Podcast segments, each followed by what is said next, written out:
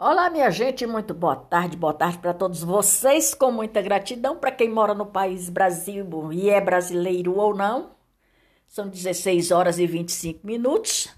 Para você que é brasileiro e mora fora do país Brasil, juntamente com os demais, pode ser bom dia, boa noite ou boa madrugada. Bom, eu resolvi contar a história do Roberto Carlos, cantor, compositor, titular do cantor Roberto Carlos. A história dele é muito bacana, só que a gente não pode contar tudo, né? Então, o programa anual de Roberto Carlos na Rede Globo de televisão teve início em 1974, quando obteve um grande índice de audiência. A chegada dos anos 80 começou uma nova fase na carreira internacional de Roberto Carlos. Ele gravou seu primeiro disco contando todo contando tudo, cantando tudo em inglês. Em 1982, receberia da CBS o prêmio global de cristal por vender mais de 5 milhões de cópias fora do seu país de origem. Maravilha, né? Pois é.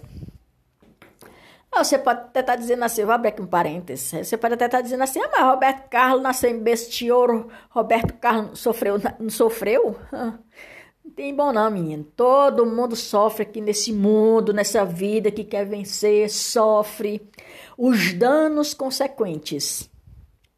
É. Já em 1988, ganharia a Grammy de melhor cantor, o Grammy de melhor cantor, que o Grammy é, é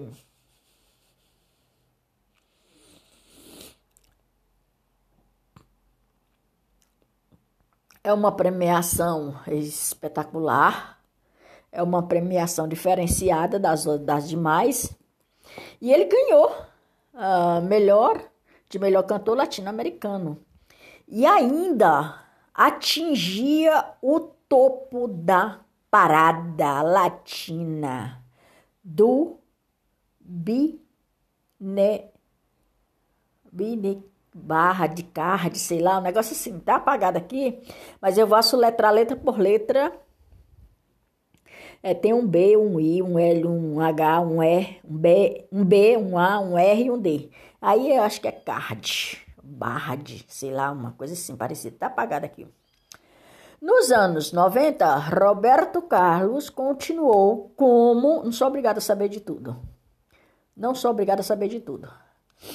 Nos anos 90, Roberto Carlos continuou como um grande compositor, campeão de vendas, obter os Beat beates, os beates em vendagem com mais de 70 milhões de cópias. Oh, nossa! Nos anos 2000, Roberto Carlos foi mais um artista a participar do é,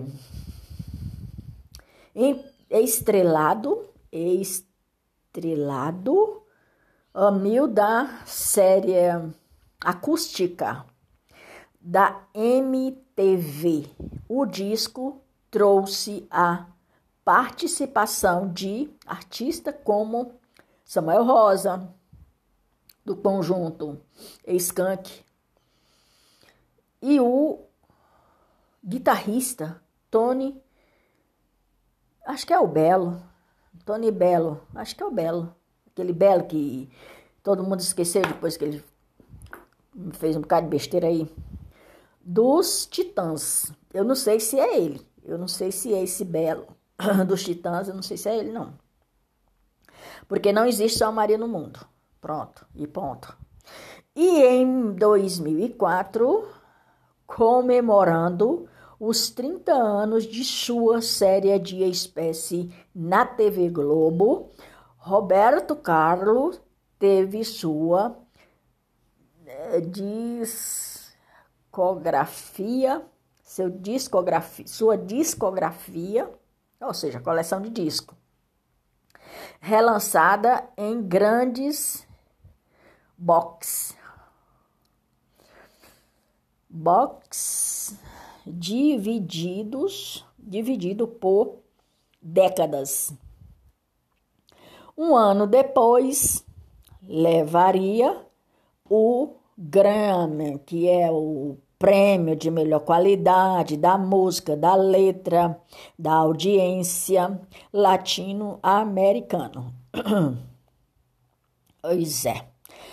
Aí, de melhor álbum de, de música, renascente, renascentista, renan, ai, romântica, menina, é porque tá faltando aqui alguma letra. Romântica, com o álbum para sempre, ao vivo no Pacaembu. Pacaembu, Pacaembu, acho que é no Rio de Janeiro. Ele repete a dose em 2006, faturando novo Grêmio, novo prêmio. É, é uma coisa que complica, né, essa história. Novo prêmio, porque não bota novo prêmio de latino? Aí bota Grêmio, que é para ficar mais chique, né? Que é do povo lá fora, né? Bom, latino-americano, com o disco Roberto Carlos de 2005. 2005. Depois disso, Roberto Carlos lançou mais três discos.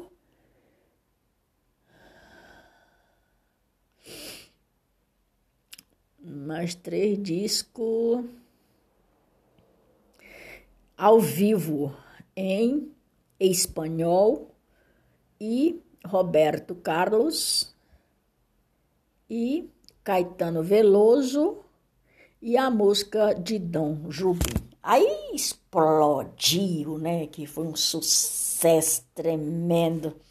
Olha, eu fico tão maravilhada com a história das pessoas e com a minha história também. Quando as pessoas vencem, é, que o poder de vencer, não é para quaisquer pessoa, não, minha gente. É para todos, mas só alguns vencem. Por quê? Porque a coisa não é tão fácil. Se você pensa que a coisa, você vai entrar no negócio pensando que o troço é tão fácil, piscou hoje, já era, é não. Não é mesmo. Você tem as divergências, você tem as críticas, você tem as as famosas críticas ocultas, porque quando é uma crítica construtiva, você dá a resposta na hora. E quando é uma crítica oculta, você vai ler primeiro, vai certificar-se da crítica e como você vai responder aquela crítica. Acaba sendo uma crítica construtiva? Claro, porque nem tudo é chuchu, beleza? E nem mel na chupeta, certo? Então veja bem, tem que analisar a crítica. Por exemplo, eu vou dar aqui uma coisa que aconteceu comigo. O cara analisa lá meu podcast e me dá um zero. Mas isso aqui não vale nada, isso aqui não presta pra nada, isso aqui. Vá atrás que provavelmente ele alguma vez recebeu um zero também no podcast dele. E aí, para descontar, ele vai descontar em cima de quaisquer outra pessoa, certo? É justo isso? Não. Eu não posso receber uma crítica e analisar outros processos e dar um zero para o meu colega só porque tem um quesito que não foi com a minha cara, que não foi da minha vontade, que não foi da minha perspectiva. Não custa nada você entrar em contato com a pessoa. Você pode melhorar nisso aqui. Isso aqui tá assim, mas você pode melhorar nisso aqui. Não, aí larga um quadradinho lá, um zero, e manda na frente de, todo, de todos os colegas, né? Então, quando eu recebo uma crítica dessa, o que, que eu faço? Eu isolo aquela pessoa. Simples assim.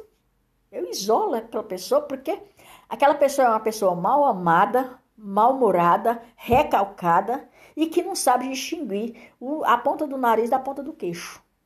Simples assim. Crítica todo mundo tem. Todo mundo. Vou parar a pensar em crítica, principalmente a pessoa que está iniciando, que é justamente para te derrubar. Então veja bem, é, é nas críticas que eu subo mais a metade de um degrau, embora que cambaleando, mas é aonde eu subo mais a metade de um degrau da escada, embora que cambaleando. Subo, bato palma para mim mesmo, porque, porque eu mereço. Eu mereço. Se eu não merecesse, jamais estaria aqui. Eu mereço por ordem divina, não é por ordem dos homens. Se eu fosse merecedora da ordem dos homens, nem viva eu estaria mais. Pois é, e essa fonte, essa fonte do site oficial de Roberto Carlos, e juntamente com o Google e outras fontes, eu tirei de lá e eu vou dar continuidade amanhã. Por hoje é só, minha gente. Maria de Fátima Braga da Silva, Amor Oficial, Brasília, 5 de junho de 2022. Galera, bom fim de tarde e uma excelente próxima semana. Com saúde, paz, harmonia, tranquilidade. E se aparecer alguma coisa que queira impedir isso, coloca lá nas mãos do papai que o papai sabe como resolver essa história. Você não sabe? Papai sabe. E ele resolve de uma maneira assim. Não sei, é com a maneira dele resolver. Eu não posso, eu não posso de maneira nenhuma querer que Deus resolva assim, porque Deus ninguém manda nele. Em Deus ninguém manda. Ele é o dono de tudo. Que você queira ou que você não queira. Que você faça merda ou que você não faça merda. Ele é o dono de tudo. Por hoje é só. Maria de Fátima Braga da Silva Moura Oficial, acho que eu já disse. 5 de Brasília, 5 de junho de 2022. Pois é, minha gente, eu vou mais volto. Até mais ver. Tchau, tchau.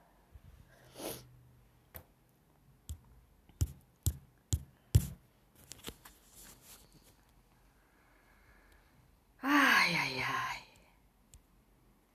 É um negócio sério.